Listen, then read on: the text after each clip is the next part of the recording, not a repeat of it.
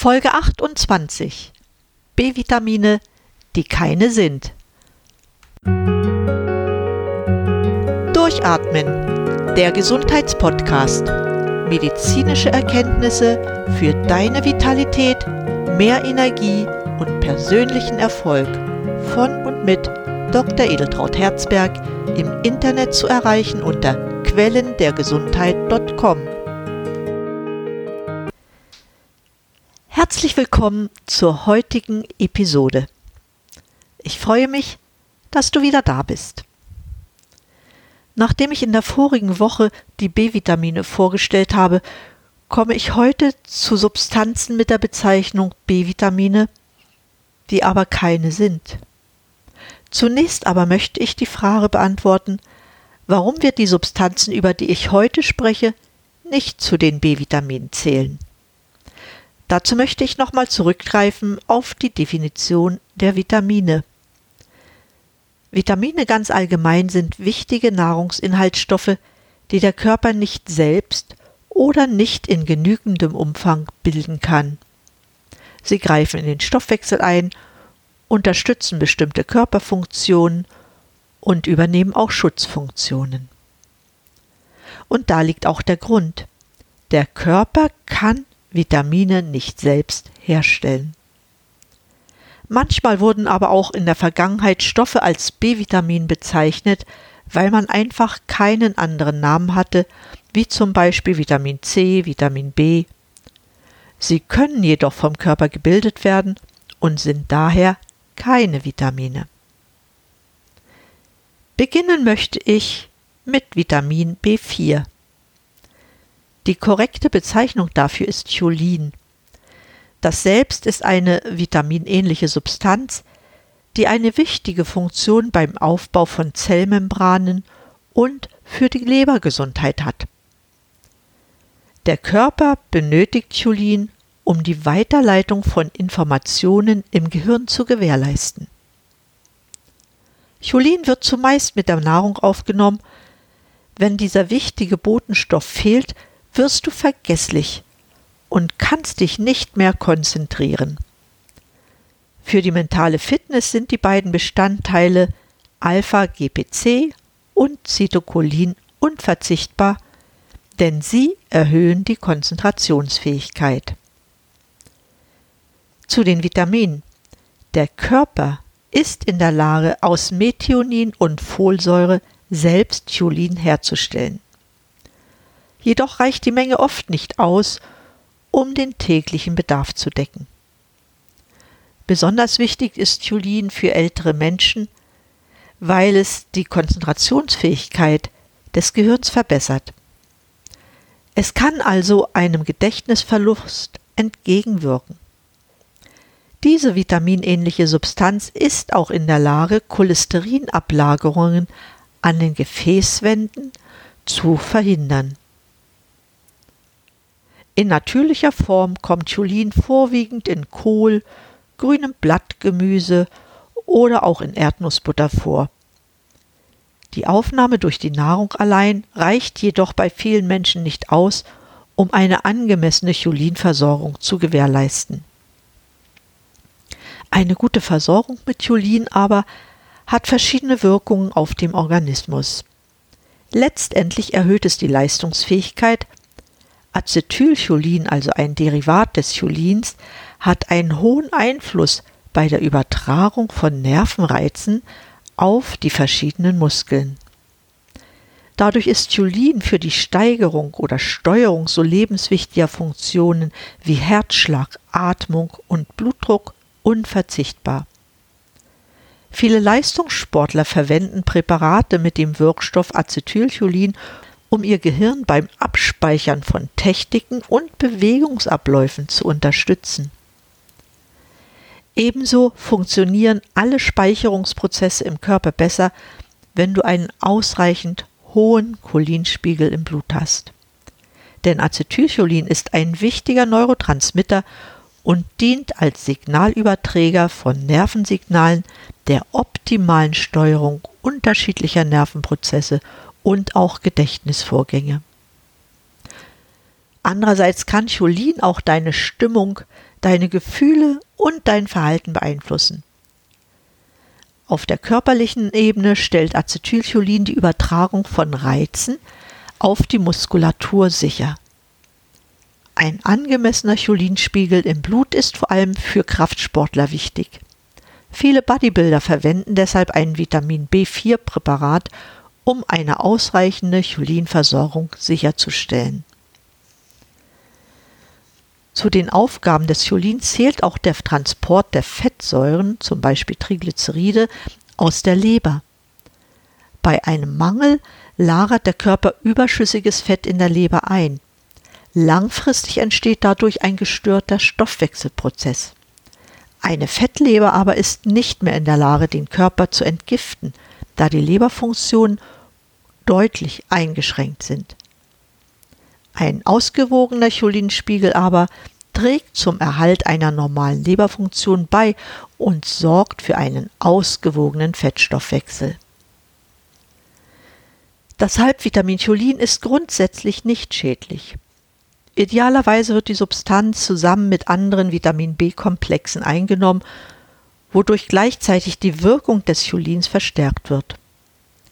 Durch eine regelmäßige Cholinaufnahme baut der Körper einen Schutz vor der Entstehung von Herzkrankheiten auf. Ein Mangel allerdings erleichtert die Ansammlung von Homocystein im Blut und erhöht das Risiko für einen Schlaganfall und Herzerkrankungen. Viele Funktionen von Cholin wurden erst in kurzer Zeit aufgedeckt. Seit dem Jahr 1998 ist Cholin international als essentieller, das heißt notwendiger Nährstoff anerkannt. Die empfohlene Tagesmenge ist unterschiedlich. Sie ist abhängig von deiner Ernährungsweise, von deinen Genen, deinem Alter und Geschlecht und einer eventuellen Mangelversorgung. Der tägliche Cholinbedarf wird von Wissenschaftlern auf täglich ca. 1000 Milligramm geschätzt. Vorsicht ist auch geboten bei Diäten. Auch hier kann es zu Mangelerscheinungen kommen, weil du dabei auf viele Nahrungsmittel verzichtest, um überflüssige Pfunde loszuwerden. Du solltest beim Abnehmen nicht auf hochwertige Nahrungsmittel verzichten. Auch der Konsum von Alkohol oder der Verzehr von zuckerhaltigen Lebensmitteln haben einen negativen Einfluss auf die Cholinwerte. Wenn du unter einem Cholinmangel leiden solltest, bemerkst du dies oft erst, wenn sich Gedächtnis und Orientierungsstörung einstellen. Sollte eine Unterversorgung mit dem Cholin bzw. B4 längerfristig erfolgen, so kann dies zu einem hohen Blutdruck, zu Fettleber, zu Leberzirrhose, Arteriosklerose und auch zur Verhärtung der Arterien führen. Eine einseitige oder ungesunde Ernährung leert den Cholinspeicher, denn der Organismus ist auf eine konstante Cholinversorgung aus der Natur angewiesen. Zusammenfassend gilt also, zwar ist der Körper in der Lage, geringe Mengen Vitamin B4 selbst zu bilden, um den Gesamtbedarf zu decken, reicht dies aber nicht aus. Die Folgen eines Vitamin B4-Mangels spürst du an einer geringeren Konzentrationsfähigkeit durch die Unterversorgung kommt es auch zu Erinnerungsschwächen. Kommen wir zu einem anderen Stoff, der den B-Vitaminen zwar zugeordnet wird, aber keines ist. Das ist Vitamin B10 oder auch die Para-Aminobenzoesäure, kurz PABA genannt. Dieses Pseudovitamin wird oft den B-Vitaminen zugerechnet, weil es ein wichtiger Co-Spieler bei der Bildung von Folsäure ist. Vitamin B10 oder besser PABA ist ebenfalls wichtig als Haut- und Haarvitamin durch seine unterstützenden und pigmentierenden Eigenschaften. PABA unterstützt also die Bildung von Folsäure, die unter anderem ein wichtiger Baustein für die Bildung roter Blutkörperchen im Körper ist, was ich dir ja in der vorigen Sendung erläutert habe. Einige positive Eigenschaften von Vitamin B10 will ich kurz skizzieren. So hat es antioxidative Eigenschaften und ist für die Gesunderhaltung bzw. Therapie von Autoimmunerkrankungen einsetzbar. Vitamin B10 besitzt auch eine protektive Wirkung gegen UV-Strahlung und kann als Bestandteil in Sonnenschutzmitteln enthalten sein. Auch bei der Nachbehandlung von Sonnenbrand kann es in Kombination mit Vitamin E Schmerzen lindern und die Wiederherstellung des Gewebes fördern. Vitamin B10 besitzt allerdings auch ein gewisses Allergiepotenzial. Äh, damit muss man rechnen, wenn man unter anderem Sonnenschutzmittel benutzt, die dieses Vitamin enthalten. Einsetzbar ist Vitamin B10 generell als Wirkstoff für die Gesunderhaltung von Haut und Haaren. Auch bei solchen Erkrankungen wie zum Beispiel Sklerodermin oder den Lupus erythematodes kommt es zu Hauterscheinungen in Form von Rötungen und Ekzemen, welche mit Vitamin B10 behandelt werden können. Dies gilt auch für die Weißfleckenkrankheit oder Vitiligo, bei der es zu hellen, fleckigen Stellen kommen kann. Oft weiß man gar nicht, was man da nehmen soll, damit es weggeht. Hier wirkt Vitamin C pigmentierend. Ein Mangel an Para-Aminobenzoesäure kann sich durch vorzeitig ergraute Haare, Depressionen, Kopfschmerzen, Müdigkeit und Gereiztheit äußern. Das Vitamin B10 kann man über die Nahrung auf natürliche Weise aufnehmen. Relativ hohe Konzentrationen an B10 sind in Leber, Vollkornprodukten, Sojabohnen, Erdnüssen, Hefe, braunem Reis und Melasse enthalten. Durch Einnahme von Nahrungsergänzungsmitteln ist eine Zufuhr ebenfalls möglich. Hier wird je nach Präparat eine Dosierung von 10 bis 500 Milligramm am Tag empfohlen. Für die Einnahme empfiehlt es sich jedoch, Rücksprache mit einem Mediziner zu halten, um eventuell die Notwendigkeit und Dosierung abzuklären. Ein weiteres falsches B-Vitamin ist Vitamin B13, die Urotsäure. Diese kann aus Molke isoliert werden. Urotsäure spielt eine Rolle als chemisches Zwischenprodukt bei der Herstellung von DNA-Ketten innerhalb der Zellen. Daher ist sie ein wichtiger Faktor für die Zellerneuerung und Zellregeneration. Diese Wirkung wurde in der Leber und im Gehirn nachgewiesen. Vitamin B13 wird vom Körper im Kinder- und Jugendalter selbst hergestellt.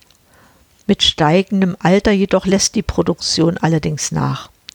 Urotsäure ist in vielen Milchprodukten enthalten. Allgemein beschrieben werden der Urotsäure zellaktivierende und zellstoffanregende Wirkungen zugeschrieben. Diese machen sich vor allem in Organen mit häufiger Zellteilung bemerkbar, und zwar durch Anregung zum Aufbau der Darmflora, durch schnelle Eiweißverwertung in den Muskeln, mit einer Erhöhung der Gedächtnisleistung, einer Vitalisierung des gesamten Organismus sowie einer erhöhten Zellregeneration der Leber. Diese Wirkung machen die Substanz auch interessant für den Einsatz im Spitzensport. Entsprechende Versuche wurden unternommen, weil man davon ausging, dass der Körper nicht selbst Urotsäure herstellen kann.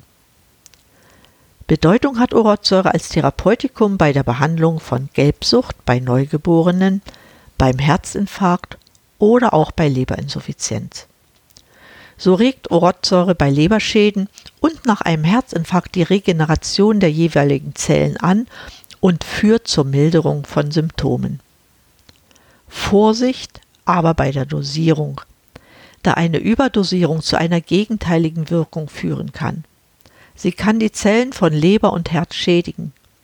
Die Medikation sollte daher ausschließlich unter ärztlicher Betreuung stattfinden. Ein weiteres sogenanntes B-Vitamin ergibt sich aus der Kombination von Vitamin B10 und B11. Dieses wird als Vitamin B14 bezeichnet. Wissenschaftliche Erkenntnisse liegen hierfür nicht vor. Interessant ist vielleicht, dass Vitamin B14 aus Wein gewonnen wird. Eingenommen werden kann Vitamin B14 regelmäßig, damit es die Zellbildung permanent unterstützen kann. Eine Mangelerscheinung der Substanz kann sich zum Beispiel in der Verschlechterung der roten Blutkörperchen, einer Anämie und einer beschleunigten Produktion von Krebszellen bemerkbar machen. Das Pseudovitamin B14 kann über die Nahrung aufgenommen werden. So befinden sich hohe Konzentrationen zum Beispiel in Innereien wie Leber, Herz und Nieren. Außerdem enthalten Getreide wie Hülsenfrüchte, Hefe und Eier Vitamin B14. Zur Deckung des täglichen Bedarfs des Vitamins ist es jedoch notwendig, diese Lebensmittel regelmäßig zu sich zu nehmen. Da Vitamin B14 eine Mischung aus den Vitaminen B10 und B11 ist, der menschliche Körper jedoch nicht in der Lage ist, Folsäure zu bilden, kann es durchaus zu einer Mangelerscheinung kommen. Da Vitamin B14 noch wenig erforscht ist, möchte ich es bei dem bisher Gesagten belassen. Alles andere hieße zu spekulieren, was aber nicht meine Art ist. Das nächste Pseudovitamin, welches ich kurz vorstellen möchte, ist Vitamin B15. Einige Fakten dazu. Vitamin B15 ist auch unter der Bezeichnung Pangamsäure bekannt. Es handelt sich nicht um ein Vitamin im klassischen Sinn. Vielmehr ist es ein Zwischenprodukt bei der körpereigenen Verwertung von Cholin. Die hauptsächliche Wirkung ist die Erhöhung der Sauerstoffverwertung in den Zellen. Ein Einsatz als Nahrungsergänzung und Therapeutikum ist jedoch bislang umstritten. Pangamsäure, was ja die korrekte Bezeichnung des Vitamins ist, entsteht im Körper bei Verstoffwechselung von Cholin. Dieses wird, wie ich es bereits sagte, unter anderem zur Herstellung von Acetylcholin, einem Neurotransmitter, benötigt. Im Handel allerdings werden Produkte als Vitamin B15 angeboten, welche als Mittel zur besseren Sauerstoffverwertung dienen. Diese Wirkung wurde von russischen Wissenschaftlern auch nachgewiesen.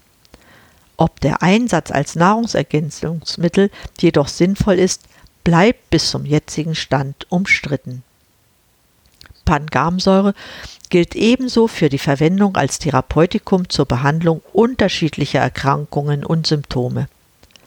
Chemisch betrachtet handelt es sich bei dem Vitamin B15 bzw. der Pangamsäure um Dimethylglycerin. Russischen Forschern zufolge bewirkt es vor allem eine Verbesserung des Sauerstoffumsatzes in den Körperzellen. Dies bedeutet, dass sie den Sauerstoff wirkungsvoller verwerten können und so ihre Gesamtleistung gesteigert werden kann. Das macht sich dann wie folgt bemerkbar. Der Sauerstoffumsatz in den Gewebszellen wird angeregt, Muskel, Gehirn und Herz werden besser mit Sauerstoff versorgt. Dabei sinkt der Blut-pH-Wert, die Leber wird bei Entgiftungsvorgängen unterstützt, die Immunabwehr wird gestärkt. Pangamsäure bietet einen Schutz vor der Entstehung mancher Krebsarten. Zudem soll es auch die Bildung von Laktat im Körper verringern.